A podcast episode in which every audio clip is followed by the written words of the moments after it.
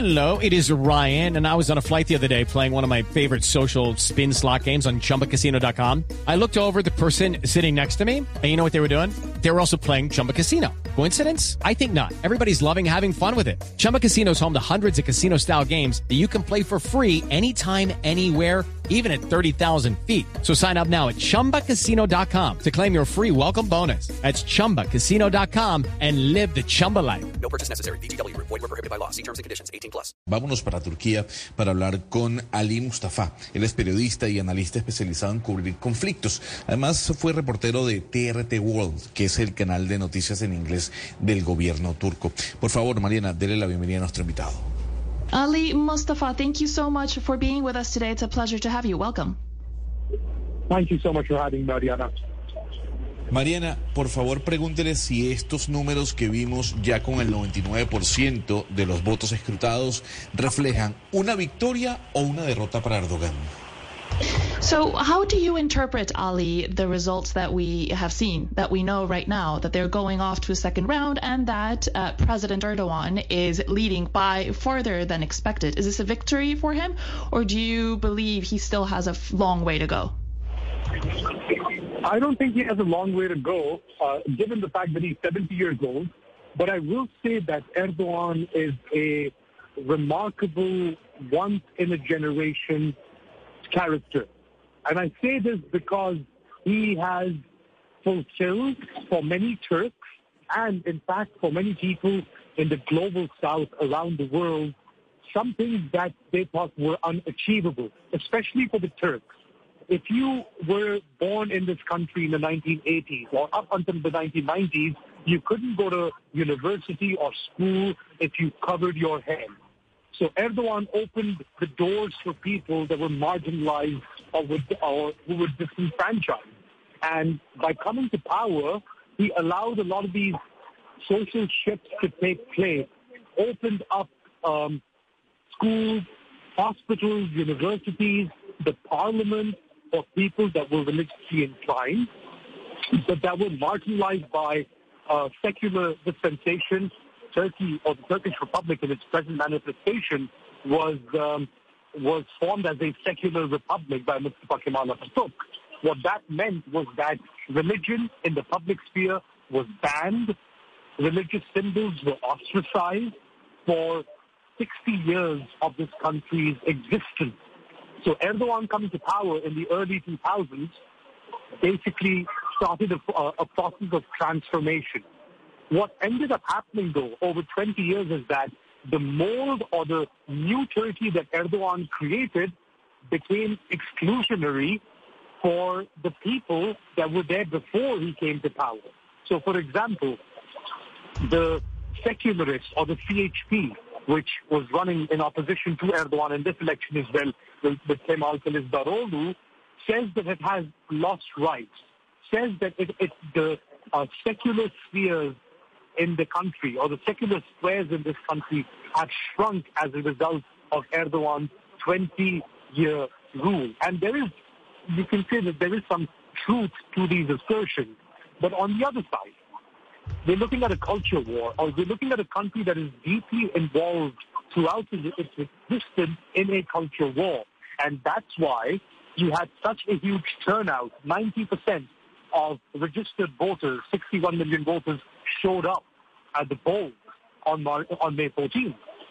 And 49% of them gave Erdogan still a mandate, even though that, that fell short of the required 50% it takes to win the elections in the current context. I see. Ok, um, ok. Entonces, eh, ¿qué es lo que nos dice Ali? Nos dice que eh, este es un señor de 70 años, eh, es, es pues una persona que, digamos, en este momento tiene que esforzarse por ganar esa segunda vuelta que se va a dar en dos semanas, pero hay que entender que Erdogan es un, un personaje eh, un poco único que no se ve eh, muy eh, comúnmente, digamos, nos dice nuestro invitado que viene una vez en cada generación. ¿Por qué? Porque lo que hizo Erdogan al llegar al poder eh, en los noventas fue cambiar unas dinámicas que había impuesto, digamos, los gobiernos que eran más seculares y era, eh, digamos, eh, marginalizar a la población que era más religiosa. Entonces había, por ejemplo, muchas divisiones en cuanto a cómo podían ir las mujeres al colegio, si se podían cubrir o no. Muchas que se podían cubrir no podían ir a, a ciertos tipos de colegio.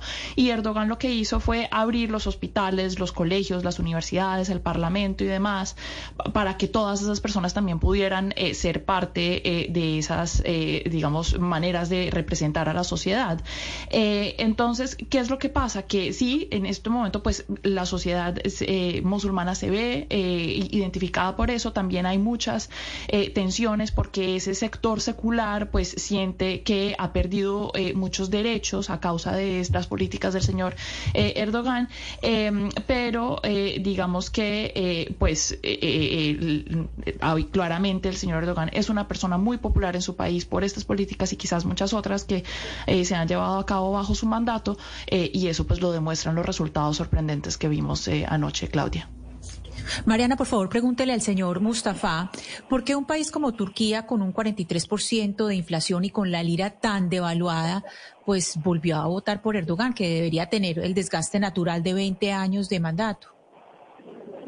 It's interesting because Turkey's economy, you know, not all indicators say it's doing quite well. I mean, 43% inflation is not exactly a good figure, and uh, the currency is quite uh, devalued. Yet Turkish voters seem to care about the economy maybe less than in other uh, countries. What you know? Why haven't they come out to uh, reject uh, Mr. Erdogan when you know the economy has done so?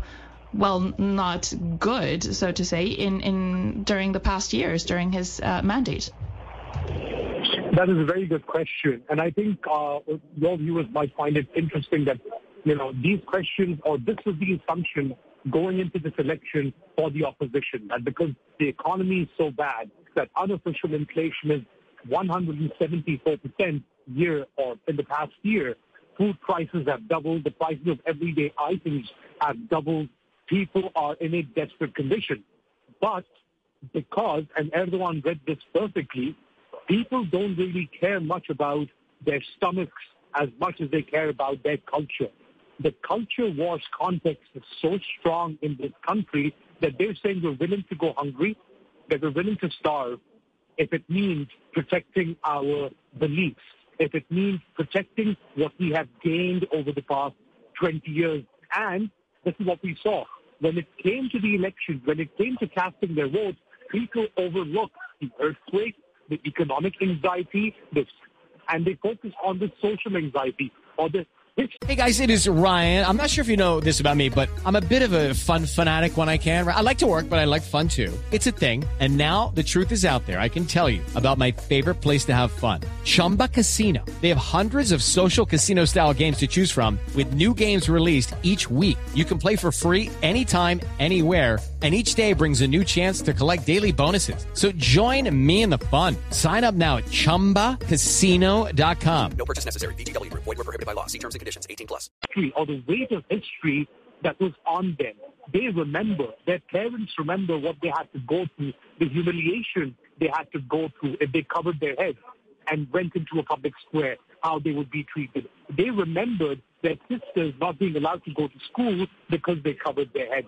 So that culture war context is what Erdogan was counting on, and the electorate in the end proved that he was right.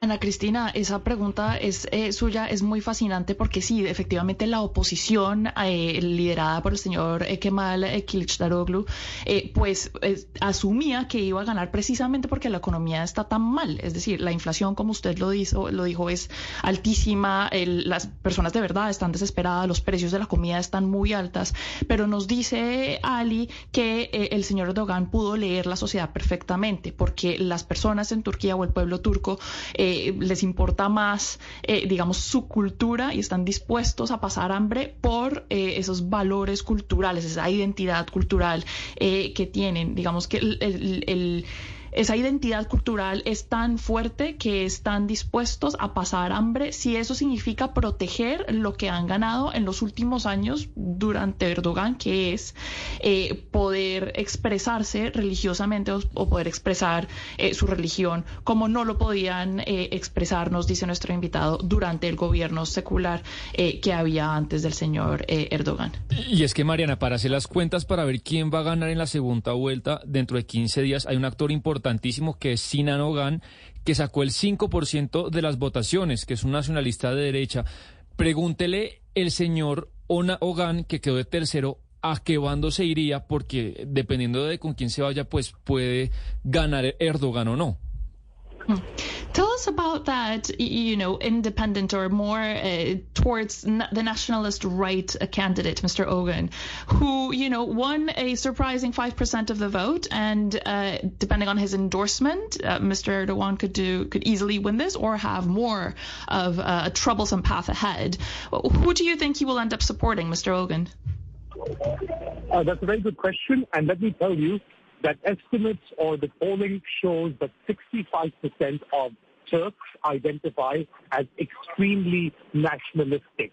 That's, there's not just Turkish nationalism, there's also Kurdish nationalism. When you talk about someone like Sinan Oğan, who uh, comes from a uh, ultra-nationalist MHP political group, so previously he was aligned with the MHP, he has said that he will make a deal with whoever fights terrorism of the PKK and whoever is willing to deport the refugees and migrants that have come to this country from Syria and Afghanistan. These are hot wire issues. Having said this, Erdogan offered a different path. A few days before the polls, he went on air, and one of the students or one of the people in the audience asked him, um, do you think we should deport Syrian refugees?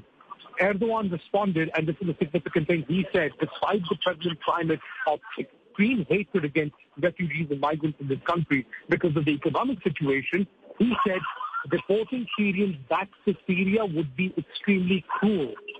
So he went against the prevalent sentiment. What does that tell us? That tells us that Erdogan isn't necessarily an ultra-nationalist like Sinan Oğan. But in order to get to the next level or get through to the second stage of elections on May 28th, he will need to make a deal or he will need to move further to the right to be able to elect it or not. On the other side, um, Kemal Kılıçdaroğlu, if he wants to make a deal with Sinan Oğan, he will have to abandon the indirect compact that he has in place with the HDP, the pro-Kurdish HDP, which is which has historical ties with the outlawed PKK, but has denounced those, has denounced violence. But in the broader Turkish imagination, the PKK and the HDP is synonymous. And the fact that Kemal Kılıçdaroğlu and the stable of six opposition parties that backed Kemal Kılıçdaroğlu's uh, candidacy um, made a deal indirectly with the HDP, made them completely unfathomable in the eyes of the average Turk. So it's a very delicate balancing act, which will get extremely polarizing in the next couple of weeks as well, as this wheeling and dealing takes place with Sinan Oğan saying that, you know what, if you if you uh, you have to abandon any alliance with the HDP, direct or indirect, if you want my support, and you have to send the refugees back to Syria and Afghanistan. Hmm. Bueno, Sebastián, lo que nos dice es que ese el tema del señor Hogan es muy importante. Tenemos que entender que el 65% de los turcos se identifican como extremadamente nacionalistas. Esto dice dicen las encuestas. Entonces, el señor Hogan dice eh, viene de un eh, grupo ultranacionalista. Él ha dicho, por ejemplo, que hay que eh, pelear contra el terrorismo bajo toda cuesta, que deberían deportar a todos los refugiados inmigrantes que han venido de Siria Siria o Afganistán y Afganistán al país. Y eh, el señor Erdogan no siempre se ha mostrado estar de acuerdo con el señor eh, Ogan. Por ejemplo, recientemente él eh, dijo en un debate de televisión después de, responder una pregunta que eh, deportar a los refugiados sirios sería un acto de extrema crueldad. Entonces, ¿eso qué demuestra? Pues que si el señor Erdogan pues no está de pronto en este momento totalmente con el señor Ogan, pues va a tener que radicalizarse un poco más o llegar un poco más hacia la derecha para poder eh, ganar esos votos. Lo Pues- mismo va a tener que hacer el, su contrincante. Pues eh, Eh, muy Claudia. buen invitado, Mariana, para entender lo que está pasando en Turquía y lo que podría pasar el 28 de mayo cuando se lleve a cabo la segunda vuelta electoral. El señor Ali Mustafa, periodista y analista especializado en cubrir conflictos, reportero de TRT World, que es el canal de noticias en inglés del gobierno turco. It is Ryan here, and I have a question for you. What do you do when you win? Like, are you a fist pumper? A woohooer, a hand clapper, a high fiver. I kind of like the high five, but if you want to hone in on those winning moves, check out Chumba Casino. At chumbacasino.com, choose from hundreds of social casino style games for your chance to redeem serious cash prizes. There are new game releases weekly, plus free daily bonuses. So don't wait. Start having the most fun ever at chumbacasino.com. No purchase necessary. Group. Void were prohibited by law. See terms and conditions. 18 plus.